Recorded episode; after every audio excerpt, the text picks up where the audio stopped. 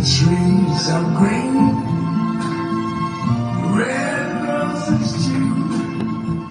I see them bloom for me and you, and I think to myself, what a wonderful world.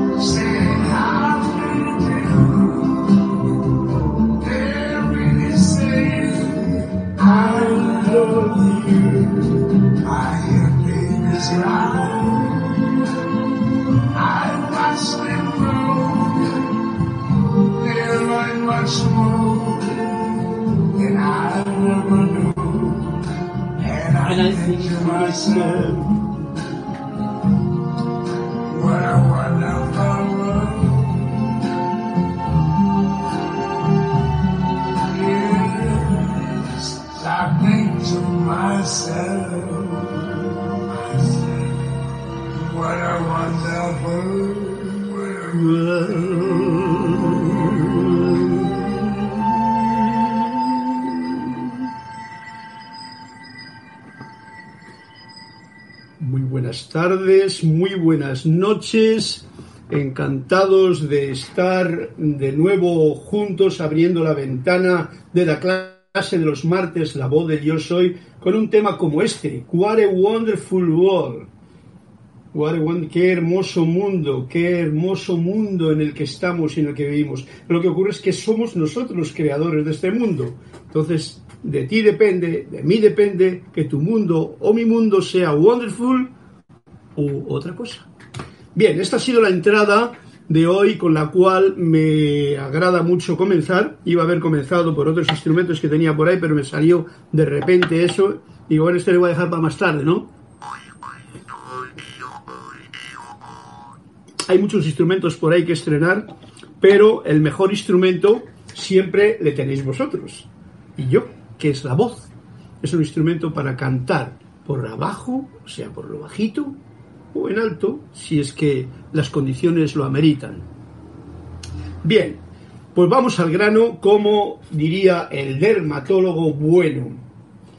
La clase de los martes, la voz del yo soy, y yo soy Carlos Llorente, que os saluda, os bendice, os agradece vuestra presencia en esta ventana que eh, amorosamente abrimos, tanto ustedes, porque si no lo abren ustedes no, no hay comunicación, como yo desde aquí, en esta oportunidad que tenemos siempre de poder comunicarnos este ratito con las enseñanzas de los maestros, de los seres de luz, de ustedes, que son seres de luz, y yo, que también somos seres de luz, porque no me voy a llamar un poco yo, un poco yo es el que está hablando, el poco yo, pero ese poco yo no existiría si no existiese este ser de luz que hay que reconocernos como tal. Seres luminosos, lo dije en la clase anterior, reconocer al ser que tú eres como un ser luminoso es el comienzo para tener esta conciencia de unidad tan necesaria para vivir en estos tiempos en los que estamos y no despistarnos con todas las situaciones que pueden ocurrir en el exterior. Bien, pues eh, gracias a todos por vuestra presencia, por vuestra participación. Voy a ver ahora mismo aquí yo qué es lo que hay de los conectados para poder tener una conexión como más directa todavía. Y ya está Naila Escolero que dice Great sounds, wonderful, yes. Bendiciones para todos. Ángela Raquel, Rangel, Rangel. Gracias. Naila Escolero, buenas tardes hermanos, Dios les bendice. Saludos desde San José de Costa Rica. Saludos y bendiciones para ti. Hoy voy a pedir la página 85. Bien, pues no sé si hay más o no. Siempre sois bienvenidos el que vaya poniendo alguna página más para que podamos contar ese cuento que nos cuenta Anthony de Melo o que nos cuentan ustedes a través de mí, pero que es de Anthony de Melo. Lo primero siempre es por donde hay que empezar. Y lo primero que os invito a todos es... Eh, ¿Qué hora es? Las 7 y 2 minutos. Vale.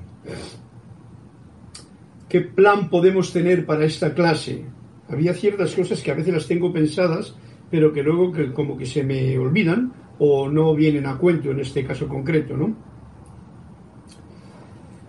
Y bueno, pues lo primero es lo primero, como he dicho ahora mismo. Y lo primero es reconectarnos, reconectarnos, ser la conciencia de unidad es más una todavía cuando el poco yo, o sea, poco yo, poco yo que haya en cada uno de nosotros esta personalidad, conscientemente los cuatro vehículos inferiores les ponemos al servicio de la luz del yo soy, de la fuente de vida que pulsa y late nuestros corazones. Para eso os invito a que conmigo juntemos nuestra atención, llevándola a nuestra respiración consciente, inhalando profundamente, con alegría, gozo y agradecimiento, exhalando, y a la vez que hacemos este ejercicio básico de alimentación de la vida, en cada uno, pues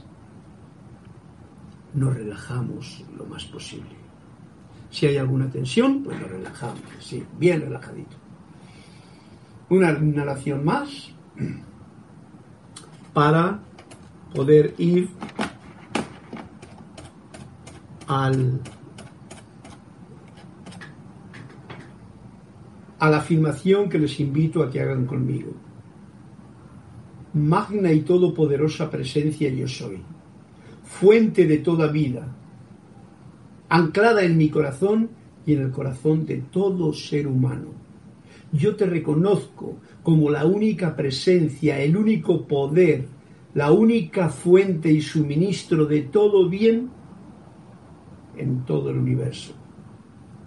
Ahora pongo mi atención en ti y te invoco a la acción asume el mando de mi atención, de mis cuerpos emocional, mental, etérico y físico que conscientemente te ofrezco. Derrama tu corriente de luz, tu energía, tu amor, sabiduría, poder en cada latido de mi corazón. Ahora encaro tu eterno amanecer y sol de mediodía, y recibo tu magna presencia, esplendor y actividad en esta actividad presente en la que estamos y en todas las actividades de ahora en adelante, todo el resto del día. Gracias Dios Padre Madre, porque así es. Y gracias a todos ustedes por tener la oportunidad de hacer esta afirmación de unidad juntos en los diferentes lugares donde cada cual se encuentre. Creo que es bien importante hacerlo, cada uno a su ritmo, en cualquier momento del día, por ejemplo por la mañana, pero cuando vas a realizar cualquier actividad como esta, por ejemplo, en la que todo depende, ¿de qué depende? De estar lo más presente posible, sin preparaciones, en el momento presente, en el ahora, para que fluya la vida tranquilamente a través de uno, para que fluya la vida a través de ustedes que están escuchando. Y de esa forma, pues todo va en orden divino, sin más ni menos. Siempre una base fundamental que ocurre cuando uno hace una invocación así es hacerla, pues como la estamos haciendo ahora nosotros, con el gozo, la sencilla eh, armonía manifiesta porque no dejas que otros em, ruidos mentales externos entren dentro de uno. Y entonces simplemente te juntas con ese gran yo soy que eres tú mismo y ofreciendo que absorba, que, que coja nuestra atención, nuestra atención, para que se mantenga eh, eh, los cuatro vehículos inferiores al servicio de este gran yo soy. Así de sencillo. Bien, pues eh, hablando de, de, la atención, hay una cosa que es la ley de la vida, que siempre hemos dicho que donde pongo mi atención, o donde, sí, donde pongo mi atención, ahí estoy yo y en ese, eh, eso, me convierto, ¿no? Otro, mm, lo que pienso y siento, eso atraigo a la forma. Esta mañana estaba yo dándole vueltas a esto y recuerdo que en algún momento, pues o, supongo que lo leería por ahí o algo por el estilo, pero me encontré con algo que me vino a la memoria de cómo el ser humano está compuesto de tres puntos fundamentales. Quiero hacer una pequeña conexión ahora, a ver si nos entendemos y a ver si puedo expresar esto que siento, pues como mejor todavía, con su presencia ahí escuchando. Es estas tres puntos fundamentales de cada uno de los seres humanos, es el intelecto, ¿eh? cerebro, el intelecto que le tenemos para pensar, el corazón que le tenemos para sentir las emociones y la voluntad para actuar. Un punto, otro punto y otro punto. No sé si habéis llegado aquí al final, es el vientre, corazón y mente. Esta trinidad de acción en el ser humano es el fundamento o la base puesta así en ejemplo de, lo, de algo muy importante que lo quiero yo desvanar, eh, desilvanar en, esta, en este principio de la clase. Esta es, esta es una trinidad de acción del ser humano. Lo que pienso y siento, eso atraigo a la forma. Lo que pienso con mi intelecto, eh, y esto te está diciendo una cosa, que seas tú el que piensa, no que sea otro el que está pensando y tú que crees que ese pensamiento es tuyo. Un pensamiento que uno hace. Como por ejemplo ahora mismo yo el deseo de hacer lo que estoy haciendo es un pensamiento que es mío. No estoy esperando otro. Lo que pienso del intelecto y lo siento con mi corazón, lo pongo en acción a través de la voluntad en mi parte del vientre. Son tres puntos muy especiales del ser humano. Intelecto, corazón, voluntad. Intelecto para pensar, corazón para sentir y la voluntad para actuar. Pero esto lo vamos a desgranar en tres partes diferentes también. El intelecto es como la ciencia, la parte científica, que anda buscando la luz de a su manera y en la parte externa lo, lo busca pues como puede, porque generalmente los científicos trabajan con la parte eh, comprobable. Bien, ese es el intelecto.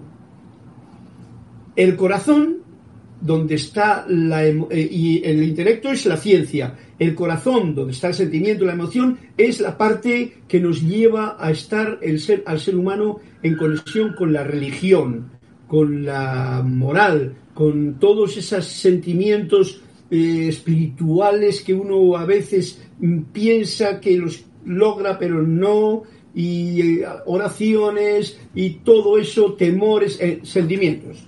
Bien, y la voluntad para actuar, eso es el fundamento, porque en realidad la voluntad es el arte. Arte, hacer, la creación, buscar crear. En el arte está pues la música, la danza, la pintura, la escultura, eh, eh, la poesía, etcétera, etcétera. Y esa es la forma que el hombre tiene de una de las formas de crear, ¿no? He dicho lo más básico y lo más artístico. Con el corazón, eh, es la religión, por ejemplo, la espiritualidad, es una necesidad del corazón de todo ser humano. Y todo ser humano en algún momento, por muy ateo que se crea, por muy creyente que se crea, siempre va a acudir a esa fuerza superior aunque la desconozca. Esa es la parte del corazón. Y el cerebro es el intelecto, que es una necesidad del intelecto. El intelecto tiene que intelectualizar porque es donde está, digamos que más enmarcado el poco yo con los conocimientos externos. Bien, estos tres puntos que son ciencia, religión y arte, yo siempre los he considerado que deberían de estar unidos. Pero no sé por qué desbarajuste, la realidad es que estas tres actividades no están unidas, no han estado unidas, es más, prácticamente se oponen y se desprecian una a la otra. En la edad dorada en la que estamos ahora de Saint Germain, estas tres mm, acciones tienen que estar unidas, porque es lo que pienso y siento, eso traigo a la forma. En el exterior la gente puede hacer lo que quiera.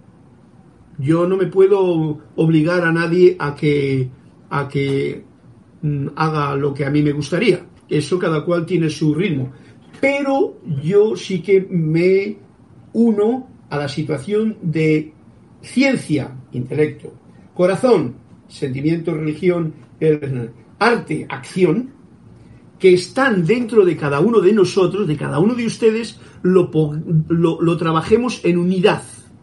Eh, eh, ¿Comprendido? En unidad, en unión. Y entonces sí que se da la rey. Lo que pienso y lo que siento eso traigo a la forma, pero porque lo hago con la, fuerza de mi voluntad, de mi atención creativa puesta en acción. Pensamiento, intelecto, ciencia, sentimiento, moral, religión, espiritualidad, ¿eh? sentimiento y voluntad de hacer. Lo que pienso y siento, esto traigo a la forma. Bien, he traído estos puntos porque lo considero fundamental, ya que, eh, como veis, en el mundo externo esto no se está dando. Ya desde un principio, la música, yo como músico, siempre lo considero que ha sido lo primero que ha habido. La música. Antes de nada. Pero luego ya vino, el miedo y vino las emociones de miedo y tal, y entonces vino la religión. La religión es tener miedo de algo y otros que se lo impusieron. Y luego viene la ciencia, que últimamente ha venido y se ha puesto tan drásticamente separada que no sé, no sé qué es lo que están haciendo. Pero como no busquemos esta parte en cada uno de nosotros, difícilmente la vamos a ver en nosotros. Llamémosles científicos, pseudocientíficos o gente que está buscando por comprobar las leyes de la vida, aunque no sea más que lo material. Por lo tanto, es bien importante eh, este punto que os traigo a colación para que cada uno lo ponga en práctica en su propia vida. Fijaros que San Germain lo dice bien claramente. En la página 4, me parece, de Misterios Develados, mm, eh, lo que pienso y siento, eso traigo a la forma. Lo que pienso, intelecto y siento, eso traigo a la forma. O sea, que la ciencia, la religión y la acción, el arte. ¿Vale? Es una forma de, de poner lo que tengo yo en esta clase y que espero que os ilumine dentro de cada cual un poquito. Y este es el primer punto que quería yo poner en, en, en esta apertura de la ventana. Otra de las cosas que el otro día dije en la clase y que tiene que ver con la afirmación es el cuento, aquel cuento que leímos, que no sé quién me le pidió. Ah, no, no me le pidió nadie, porque como nadie me pidió un cuento, le leí yo. Y ese cuento decía algo muy especial, que era algo así como, ¿os acordáis de la contemplación? Esto fue lo que dijo el maestro. Estéis donde estéis, mirad incluso cuando aparentemente no hay nada que ver. No sé si lo recordaréis. Mirad simplemente, ¿eh? incluso cuando aparentemente no hay nada que ver. Y escuchad cuando parezca que todo está eh, callado. Bien, este es un ejercicio que yo creo que os invité a que, bueno, pues como todo, ya sabes que si uno no practica, lo que estamos diciendo eh, o lo que estamos recordándonos, yo me lo recuerdo a mí mismo y lo comparto con ustedes, pues prácticamente puede pasar por aquí y entrar por aquí, salir por allá y no produce ningún efecto. Pero cuando uno lo analiza un poco, lo rumia, se queda con algún dato, escucha, entonces las cosas cambian porque ya empiezas a ponerlo en práctica. Y bueno, este detalle que nos dice el cuento lo traigo aquí ahora para que si alguien lo ha practicado, bueno, no hace falta que me digáis lo que pasó, alguien se ha parado, como dice aquí, a ver o a escuchar donde no hay nada que escuchar. Y esto os lo digo porque, por ejemplo, cuando cierra uno los ojos para la meditación, es uno de los mejores momentos, y os lo dejo como, como pensamiento para una práctica adelante en esta semana próxima cierras los ojos ya os lo dije el otro día ves la pantalla de tu propia oscuridad y tratas de ver ahí si hay alguien que ha hecho el experimento y tiene algo que decir al respecto, no hace falta que me diga lo que ha pasado ni lo que no ha pasado, porque eso no, no es interesante para mí, solamente es interesante para el que practica, o sea, pero sí, si lo habéis practicado y ha servido como de, eh, ¿cómo se llama?, de anclaje para una práctica. Importantísimo poder ver donde parece que no hay nada más que ver. ¿Para qué? Para ver si se nos abre de una vez este velo y vemos más allá. Y cuando uno cierra los ojos, puede que encuentre eso que tanto necesitamos encontrar. Y es la verdad, que está solamente dentro de uno mismo. No está fuera, no está en los libros, ni en los cuentos, ni nada. Ahí no está la verdad. Ahí está un apoyo que igual te dice, o una llave, o cualquier cosa, pero está dentro de uno mismo. Y ese es el punto que más nos va a poder ayudar para pillar en orsa, ¿eh? en falta, cuando la mentira, por muy condecorada que se nos presente, muy trajeada, muy bien hablada que se nos presente, pues aparezca. Y entonces dice uno, ajá, que yo sé de lo que estás hablando. ¿eh?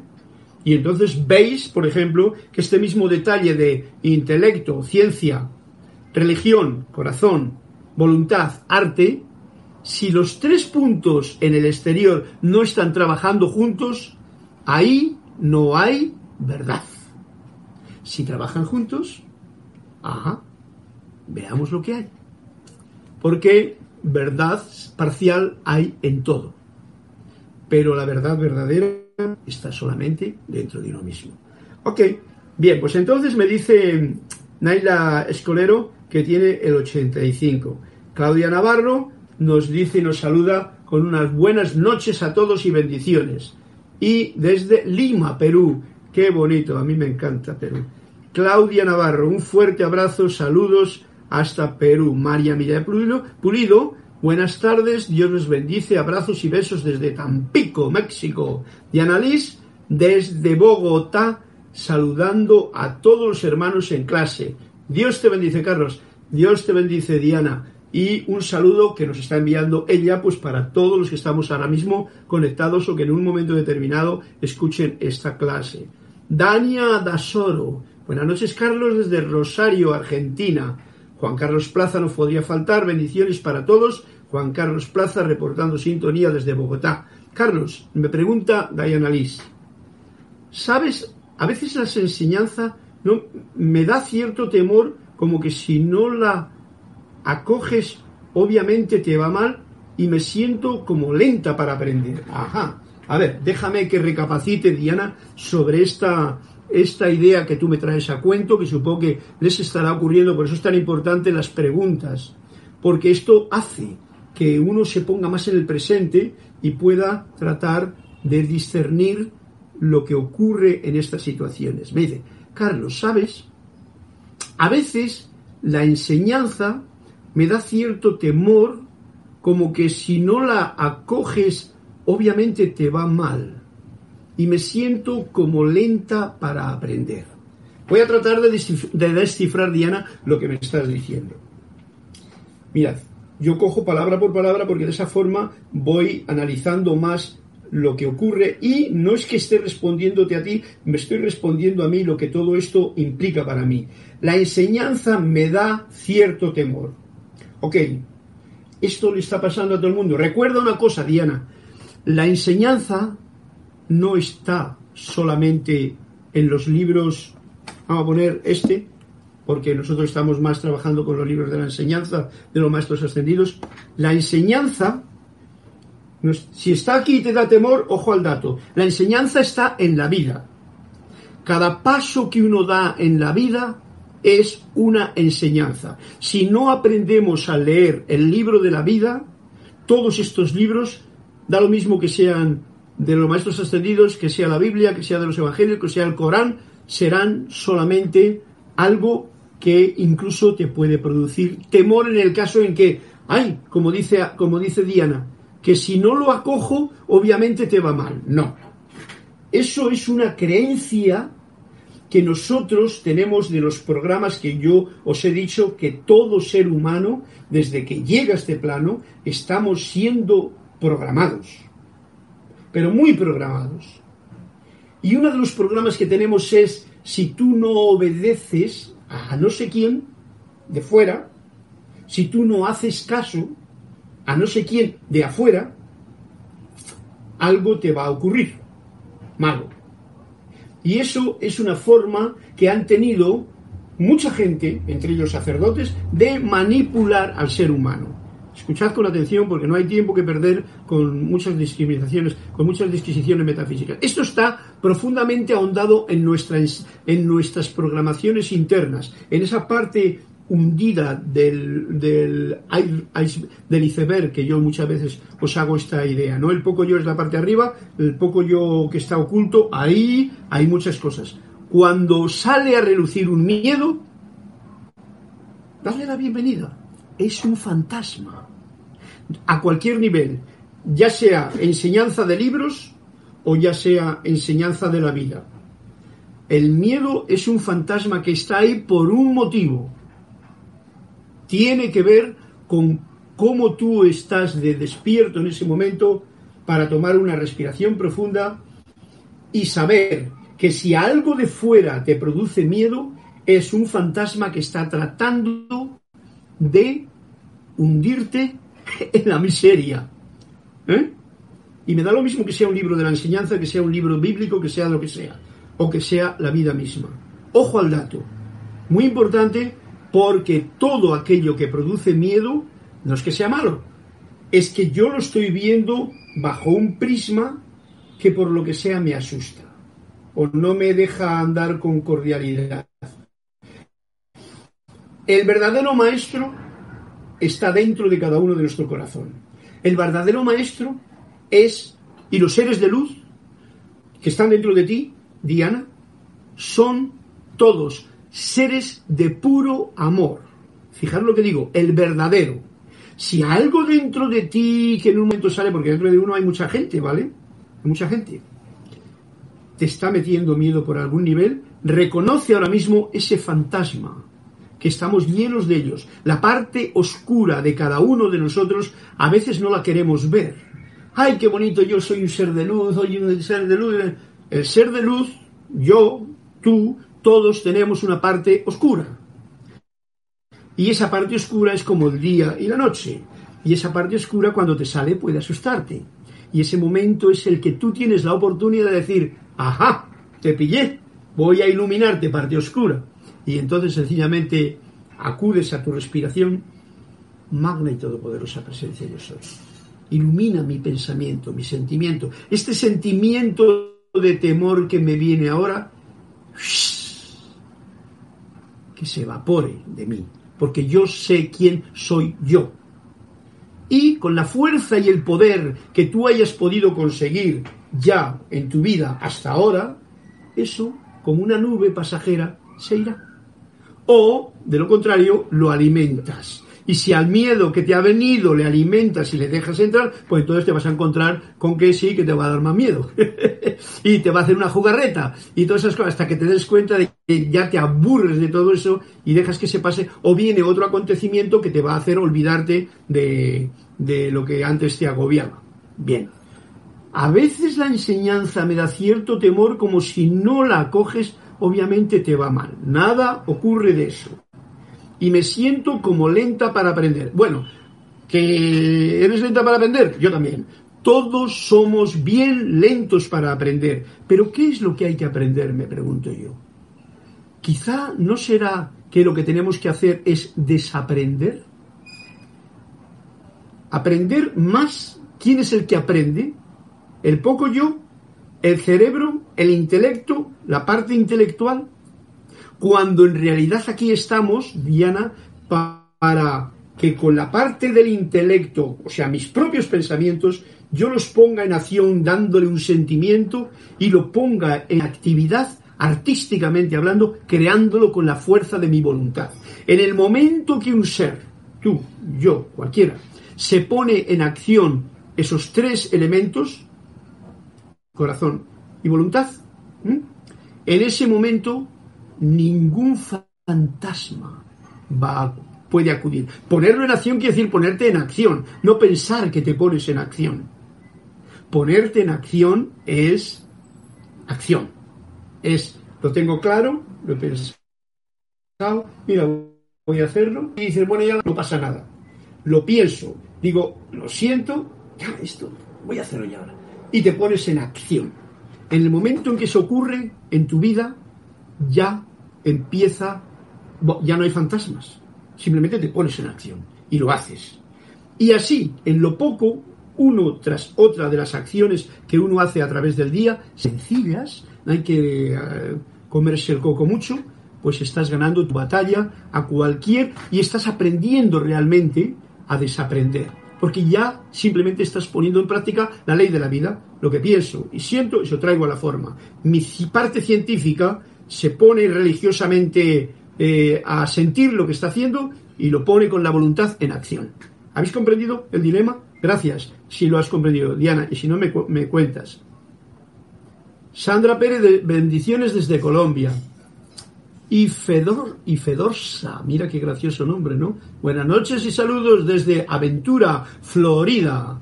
Ajá. Perdón. Ivonne desde Aventura. Ivonne. Ah, Ivonne, ese es tu nombre. Ivonne. Ah, no te preocupes, bonitos los nombres, ¿no? Son nombres que, ¿te has cuenta tú? Una cosa de los nombres que ha ocurrido es que los nombres nunca nos los hemos puesto nosotros. A mí, yo no me puse Carlos, ni Diana se puso Diana, ni, ni Ivonne se ha puesto Ivonne. Es algo que nos han puesto. Fijaros por dónde empieza nuestra programación, incluso por el nombre que tenemos. Nosotros nos lo encontramos hecho ya. Tú naces y alguien te pone el nombre. ¿Ok? Por lo tanto, sepamos siempre jugar y saber en qué estamos. Cuando hemos venido aquí encontramos un mundo hecho como estaba. Ahora le tenemos como está. ¿Qué es lo que yo puedo poner con mi comprensión de la vida de luz en este mundo que le puedo ver como Wonderful World, como decía la canción que hemos entrado de Louis Armstrong, o un terrible world, un terrible mundo? Esa es mi actividad poner o crear el cielo aquí en, donde yo estoy, en la tierra. Y ese es el plan de la edad dorada de Saint Germain ahora. Yo creo el cielo en la tierra aquí y, y no escucharías ni a científicos, ni a religiosos de, misas, ni de rosarios, ni a, ni a artistas vendidos. Porque recordad, todas esas tres actividades que he nombrado al principio, cada uno cuando están separados son un desmadre. Un desmadre total. Los científicos ya veis lo que ocurre. Todos, el que está bien pagado, hace lo que hace, pero claro, lo hace sirviendo al que le está pagando. la religión, idem de idem. No quiero yo meterme con esa historia. Cumplen su misión, todos cumplen su misión, pero ojo al dato, si no están unidos, eh, bueno, vamos a los artistas. Yo lo digo porque yo he sido entertainment durante mucho tiempo también. Y aunque me traté de portar lo más equilibradamente posible dentro de mi comprensión de lo que yo quería hacer, pero no dejaba de ser un entretenimiento. Entretenimiento. O sea, te estoy mintiendo mientras te entretengo. Te tengo entre. Con música. Si era honorable, si era amorosa, si era esto, si era buena radiación, pues bien. Pero hay mucha gente que no lo hace así. Entonces, es lo que ocurre, ese arte pues no sirve. No digamos nada cuando son poesías que son destructivas, cuando es un arte que no te conduce más que a una forma depresiva y tal, pues entonces también. Por lo tanto, ahora tenemos esa opción de trabajar cada uno internamente y crear ciencia, religión y sentimiento y voluntad de hacer o creatividad o arte en lo que tú hagas una comida, una bebida, una limpieza, una, una creación ya sea literaria, artística, pintórica, poema, tal, el hablar con la gente, el caminar con arte. ¿Eh? Todo es un arte. Bien, no sé dónde iba a parar yo con todo esto que me estoy yendo ahora. Así, Ivonne, desde Aventura, estaba hablando de los nombres. Bien, hay muchas cosas, ¿no? Rosaura Vergara, desde Panamá. Buenas noches, Carlos, y a todos los hermanos, bendiciones. Ok, bueno, hay algo que quiero traer a cuento, ya que nos estamos metiendo en este tema y hoy no me he metido con ningún tema en particular, aunque luego quiero terminar el capítulo. El capítulo que estamos hablando de las relaciones. ¿eh?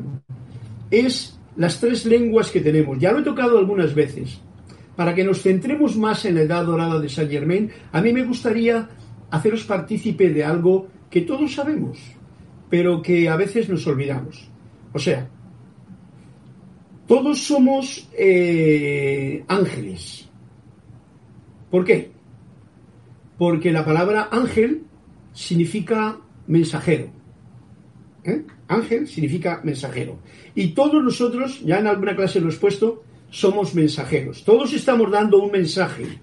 El mensaje que estamos dando es un mensaje, por ejemplo,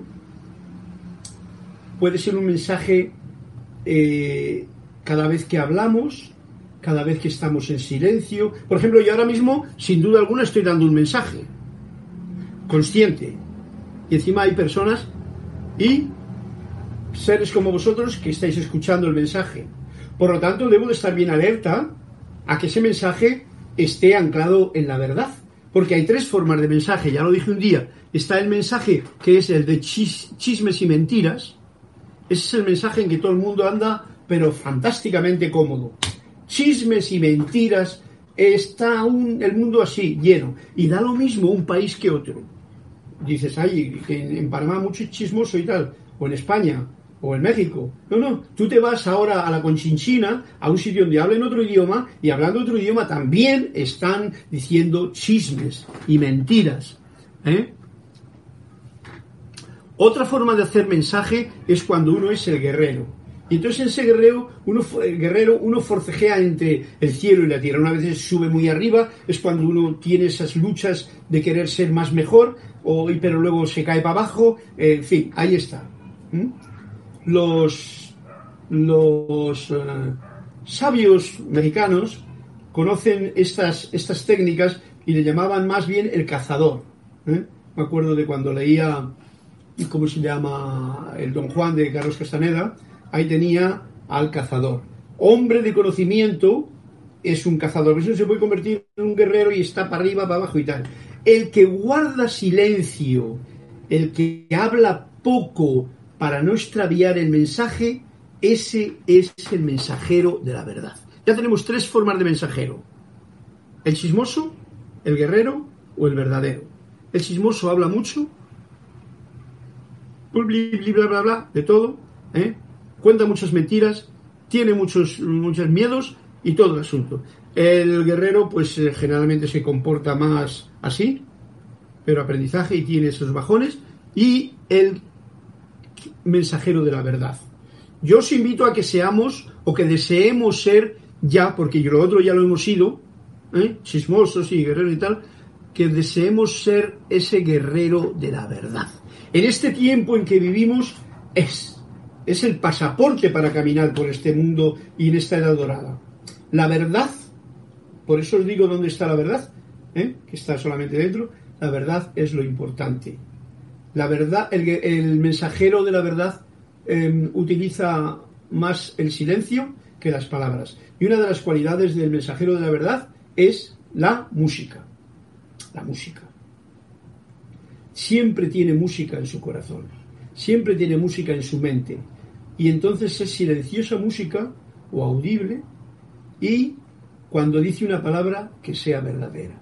Cuando ha habido silencio, que es el origen de la música, es el silencio, pues entonces no le queda más remedio que soltar una nota bien consciente y ya no es un chisme, ya es una crítica, ya no es eh, sino la verdad. La verdad que sale con el sentimiento, una expresión que él pueda expresar de su corazón. Eh, unos, los toltecas, tenían de esta visión como que el mensajero de, ¿cómo se llama? De los chismes, ese juega con el 1, 2, 3. El guerrero con el ABC y el, mensajero de la verdad con el Do, Re, Mi. ¿eh? Do, re, mi, fa, sol, si, do. ¿eh? Bien, los números los, ya los entenderemos. El ABC tiene más palabras y eh, la música tiene vibración elevada. Os traigo esto para que simplemente nos demos cuenta, porque hay mensajes distorsionados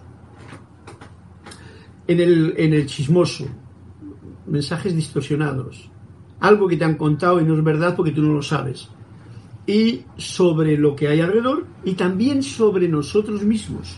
Es un mensaje distorsionado sobre mí mismo. Y yo muchas veces cuando uno se hace la víctima, cuando uno habla de injusticias, cuando uno mm, desea castigos y tal, entonces es un hacedor de mentiras. Y eso pues es un mensaje. Es un ángel mentiroso, ¿no? Bien, a ese le dejamos ahí. Ya todos tenemos bastante parte de eso, porque todos somos así. ¿eh? Que conste que estamos programados para chismorrear hasta que nos rebelamos contra el propio chismorreo. O sea, estamos programados para eso. Pero cuando te rebelas, entonces ya dices, bueno, se acabó. Ya, y entonces ya uno ya chismorrea. Juicio, condenación y tal. San Germain no lo dice bien claro, los maestros no lo dicen bien claro. No juzgar, en fin, vale, ¿qué voy a decir yo? El guerrero a veces dice o decimos la verdad y otras mentiras. Una vez está arriba ¿eh? y otras veces mentiras. Según la conciencia, como guerreros saltamos de un sitio a otro. Porque es fácil, porque tenemos muchos programas ahí. Pero el lenguaje de la verdad es, como os he dicho, silencioso. Apenas se habla. En este tiempo que nos han invitado a esto, y nos han si nos lo tomamos como bien, pues eso sirve como una especie de jeroglífico para decir, creo que me tengo que callar la boca. Pero claro, te puedes poner aquí un tapabocas, pero puedes estar dando un rum rum que no veas, ¿no? Bien, sabemos que todos los símbolos que utilizamos son nuestra creación. O sea, que todo esto, que son tres símbolos que he dado yo, es una creación del ser humano. La verdad va más allá todavía de eso. Vamos a ir entonces ahora a... Uy, a ver qué me dice aquí. Paola Tamariz. Cristo es disolver ego en luz, les llaman pruebas iniciáticas para ser uno con el Espíritu según la ley del uno. Ajá, Cristo es disolver ego en luz, les llaman pruebas iniciáticas para ser uno con el Espíritu según la ley del uno. Yo, Paola Tamariz, Mm, deberías de ser más explícita en lo que quieres decir, porque lo que has leído, lo que dicen y tal, todo eso pertenece a este mensajero que aunque hablen de palabras espirituales o guerrero, hablen de palabras espirituales como Cristo y tal, eso, eso hoy día ya no convence tiene que estar bien sentido, bien experimentado, y entonces cuando tú has experimentado el Cristo, entonces ya me hablas del número uno, de tal, porque si no nos quedamos en palabras, y las palabras no tocan la fibra que hay que tocar, solamente. Paola también, Tamarín dice, sí, supongo que sí. Bien, gracias Paola.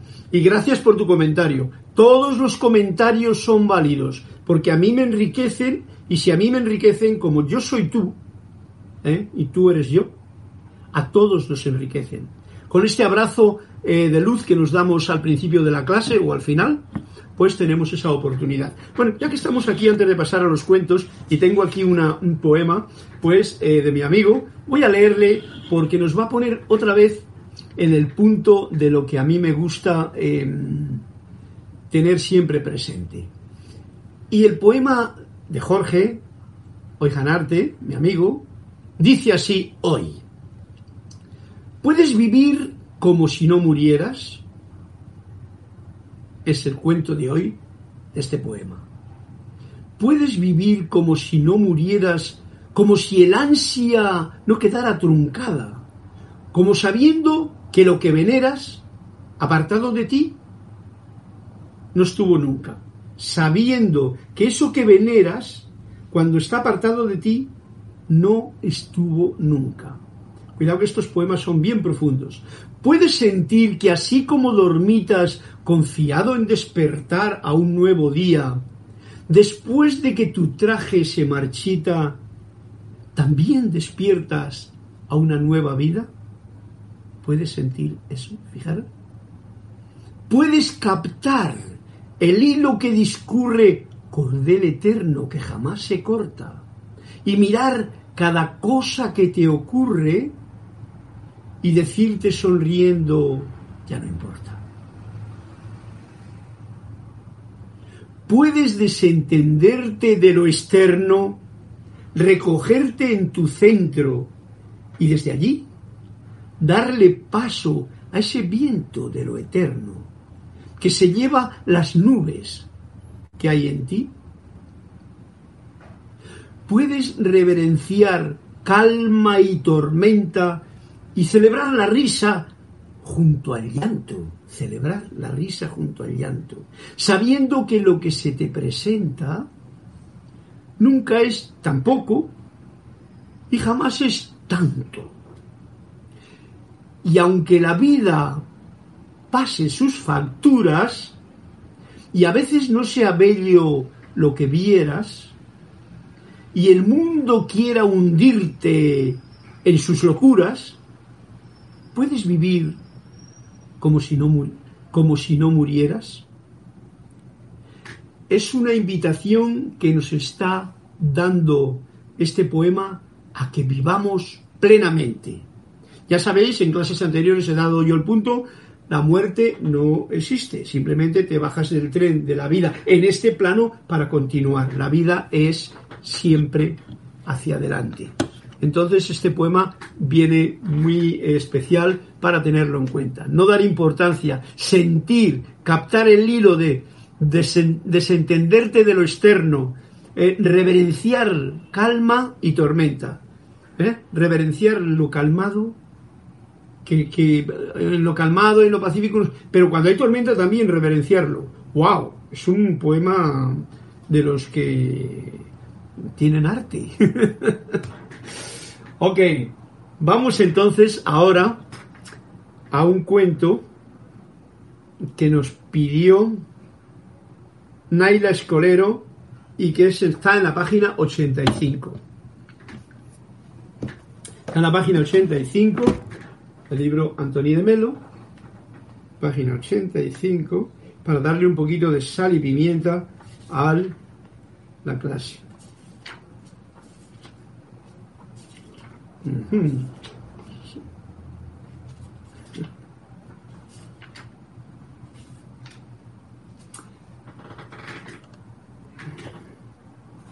Cuando paso páginas es porque esa página ya está leída. Entonces paso para encontrarme con un cuento corto como este. Soy un hombre muy rico, pero muy desdichado. ¿Puedes decirme por qué? le pregunta ese hombre rico pero desdichado al maestro. Y responde así el maestro.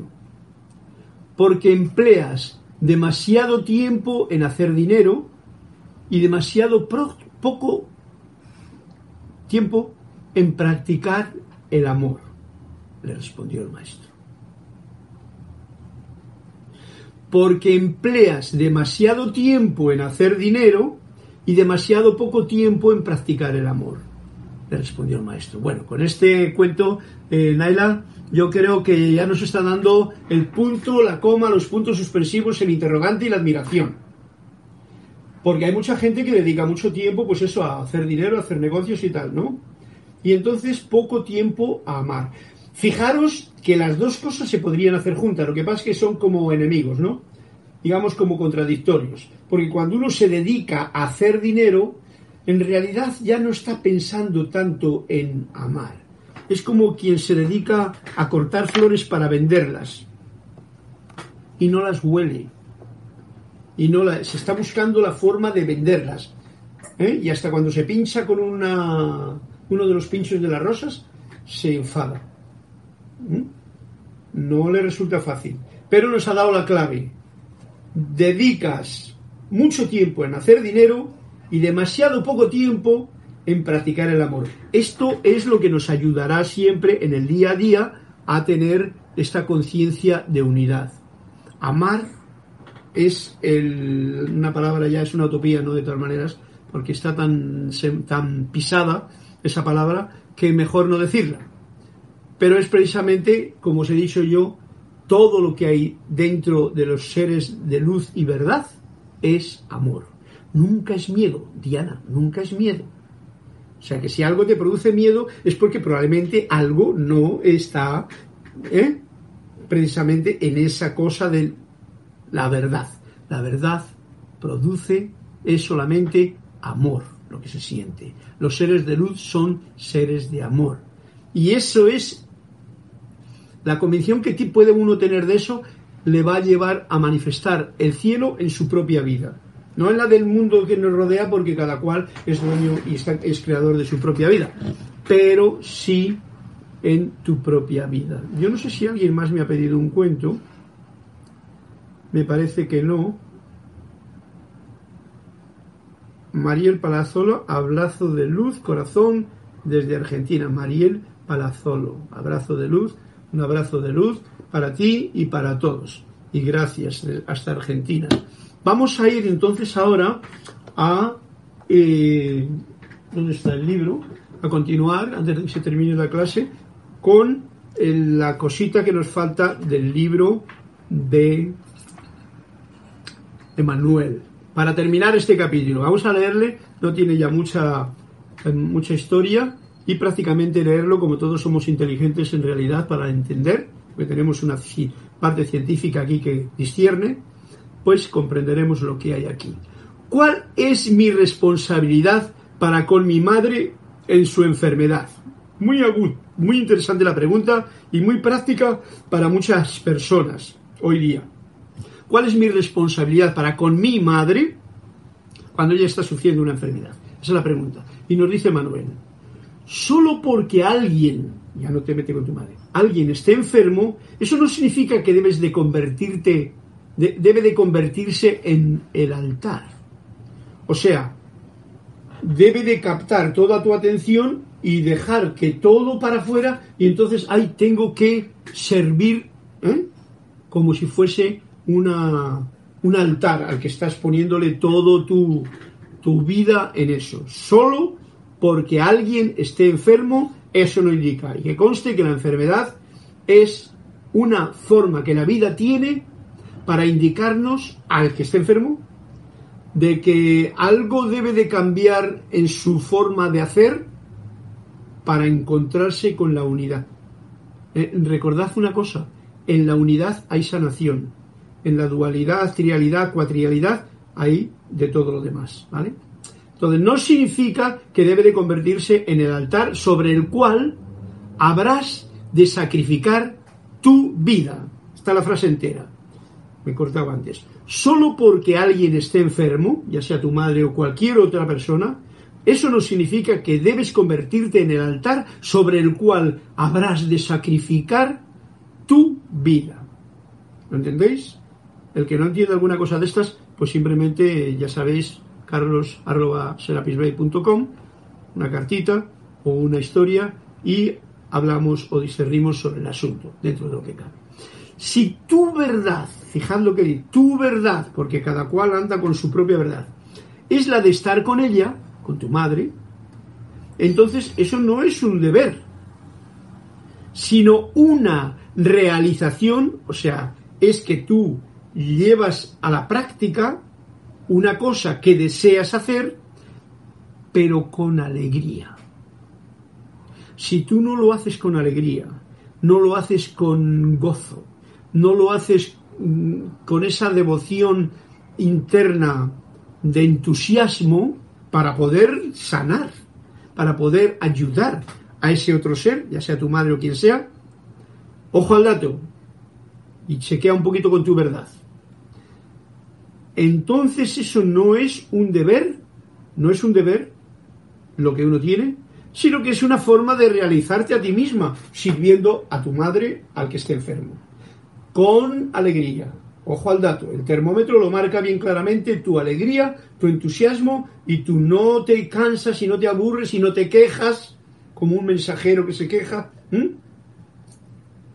Te digo, si tu verdad no es la de estar con ella,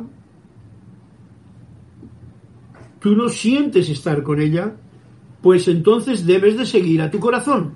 No te fuerces a algo que no es un no es puro. Mira a ver cómo eres sincero contigo mismo, explica las causas, los motivos y tu deseo. Y entonces pon las cosas como son. Yo conozco personas, bueno, yo no puedo ser, yo me siento mal sirviendo, o lo que sea, o no aguanto todo esto, o no quiero. Esa es mi verdad. Pues busco una persona que pueda atender a tu madre, lo que sea, y soluciona la papeleta. Ahí te va a poner en acción otras cosas que tú probablemente tendrás que hacer debido a esa unión.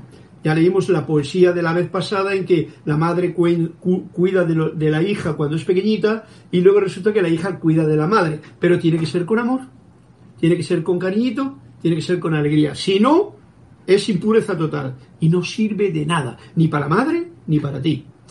Ojo al dato.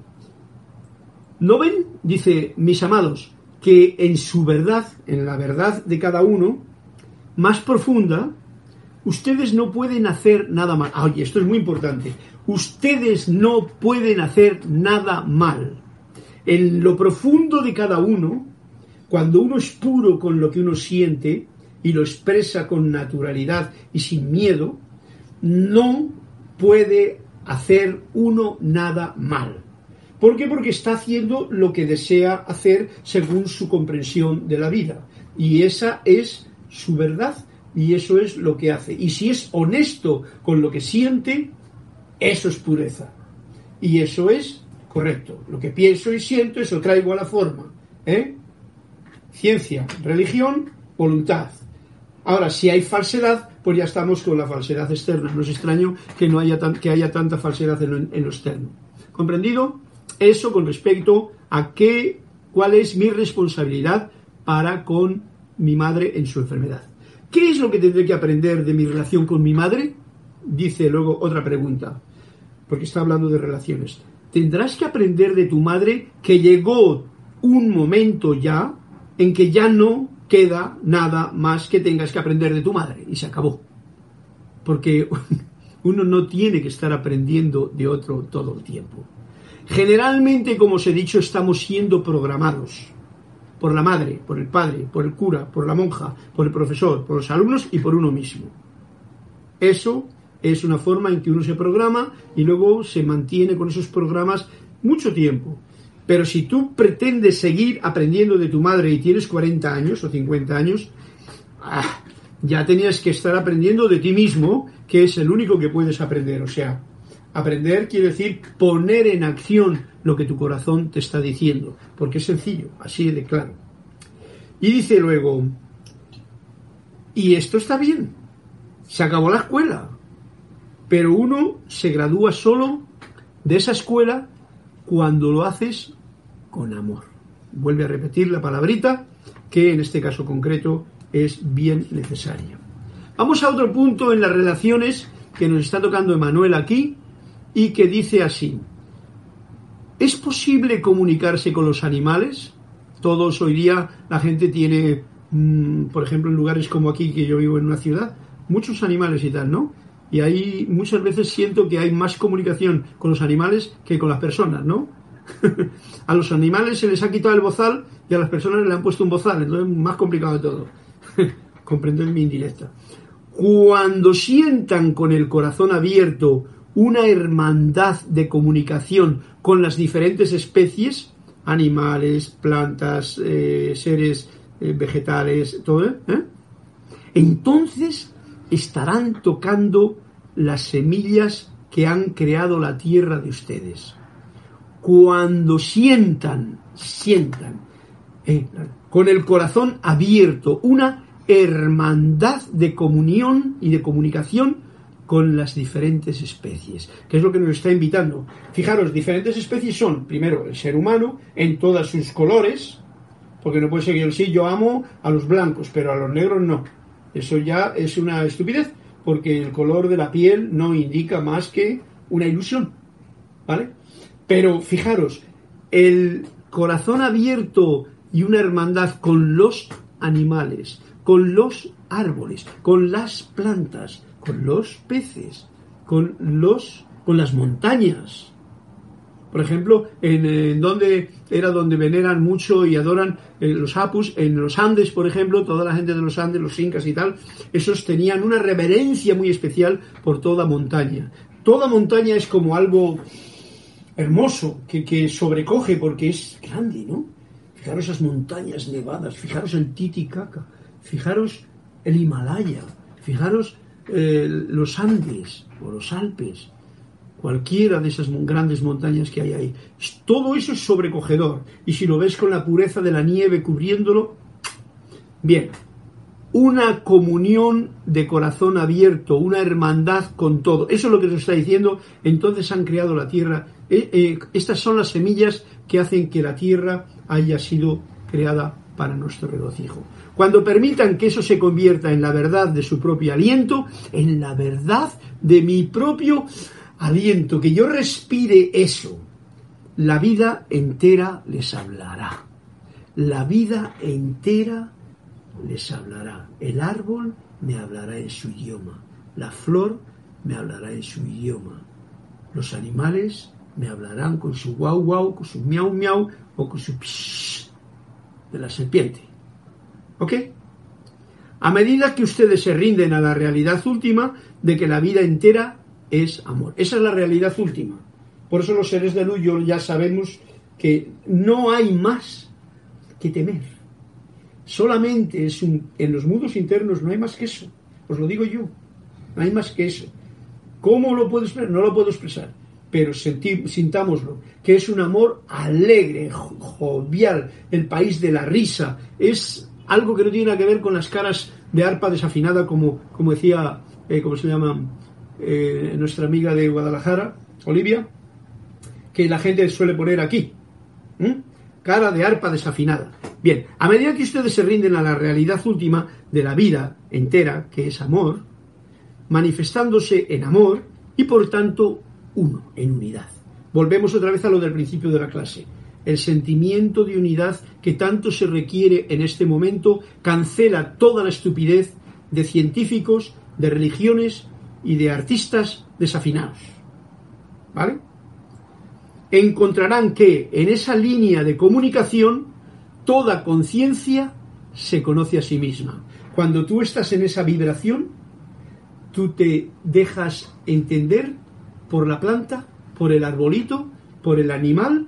¿eh? Fijaros, el otro día estaba viendo yo una, película en la que había lobos y cómo los lobos se comunicaban pero claro, es lo mismo que un perro, ¿sabéis? Si tú tienes miedo y le pas, eh, la comunicación que el perro entiende es tu vibración de miedo.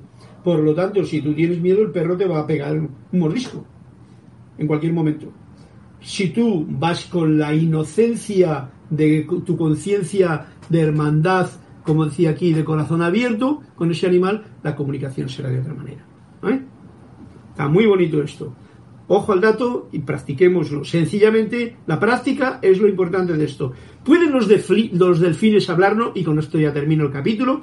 En el mundo animal, un delfín expresa su amor y conciencia. Con simplemente ser quien es. Fijaros que me viene la idea, si cada uno de nosotros simplemente fuésemos quien somos, este mundo andaría en el paraíso. Pero como nos hemos bajado y queremos ser y nos comemos manzanas y rompemos, pues entonces perdemos los papeles. El delfín, si, habéis visto delfines, todos que los habéis visto, pero de verdad, si los habéis visto de verdad, yo los he visto de verdad, claro, eh, dan una alegría enorme simplemente con esa carita que ponen sonriente y ese jumping que hacen juntos eh, cuando, cuando nadan en el mar, por ejemplo, ¿no? Porque simplemente son lo que son, delfines, y están haciendo su papel. Y ahí está el mensaje de ellos. El delfín ha visto mucha luz y siente gran amor, nos dice Manuel, y ahora desea alcanzar la capacidad de compartir dicho amor y por eso salta, baila alegremente.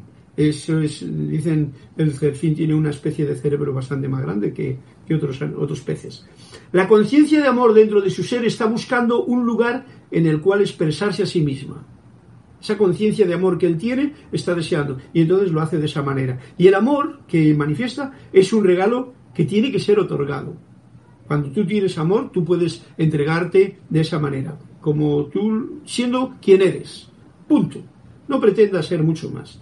Cuando se le pide a un delfín, ojo al dato, que se comunique mediante patrones similares a los de los humanos, muchas veces se trata de hacer eso en los delfinarios, en los sitios donde quieren hacer un negocio con el delfín, etcétera, se le está presionando para que salga de su lugar de ser. Eso no solamente el delfín, el elefante, el pájaro, todo animal que tú le humanizas y quieres que haga lo que tú quieres que haga. El lorito, el otro y tal, ¿no? Entonces se está presionando para que sal no está bien ni mal, no, no hay problema, de su lugar de ser, demasiado rápido para sus mejores intereses. O sea que no es quien es cuando está haciendo lo que tú quieres que haga. ¿Comprendido? Muy importante. Oh mis amados, ¿acaso no pueden permitir que las cosas se comuniquen con ustedes en su propio idioma? Esto es bien importante. Esto me ha pasado a mí, eh, como ejemplo, cuando yo he ido a Francia, y yo no sé casi francés, pero yo hablaba con la gente, me acuerdo que iba con Jorge y con, con, con y con Gonzalo y tal, y yo hablaba con la gente en francés y yo me entendía, pero que muy bien. No sé qué pasaba, pero me entendía. No sé por qué sería. Y la verdad es que yo me quedo alucinado porque yo no sé francés y si tengo que decir tres frases no sé más que decir más que mm, tres palabras pero me entendía. Esto ocurre o hemos de probarlo con los animales y con las plantas. Tú vas a cortar una planta y es, una, es muy recomendable de hablar con ella, de pedirla. Esto no se puede lograr fácilmente de un día a otro y menos porque yo lo diga ahora aquí, ¿no? Esto requiere una especie de limpieza de conciencia para que todo vaya de otra forma. Así es que practiquemos esto que nos está diciendo, porque ya hemos terminado el capítulo de, las relaciones con esta forma, en que dice, ¿acaso no pueden permitir que las cosas se comuniquen, que las cosas, la puesta de sol, el sol, la luna, las estrellas, la nube, la tormenta, las cosas inanimadas también, llegar a ese estado de hermandad y corazón abierto con todo, requiere este cambio que nos está pidiendo la edad dorada de Saint Germain de unidad. Cuando hay unidad se acaba toda la otra perplejidad que hay ahora mismo en la existencia del mundo, de las noticias y de todo el rollo, y que nos están llevando al huerto a la inmensa mayoría del ser humano. Ojo al dato, ¿vale? Ya se me apaga hasta los ordenadores que les tengo aquí para que me iluminen un poco. Así es que con esto y la canción que he puesto al principio también, la voy a poner ahora, ¿por qué no? Para terminar porque es a wonderful world, así sería la cosa, y me despido de todos ustedes con un fuerte... ¿Oh? ¿Esto no, no funciona? Un fuerte abrazo de luz, un fuerte abrazo de luz para que se manifieste esta conciencia de hermandad en este wonderful world. Hasta la próxima oportunidad. Mil bendiciones en la luz de Dios que nunca falla. Hasta otro momento. Gracias a todos.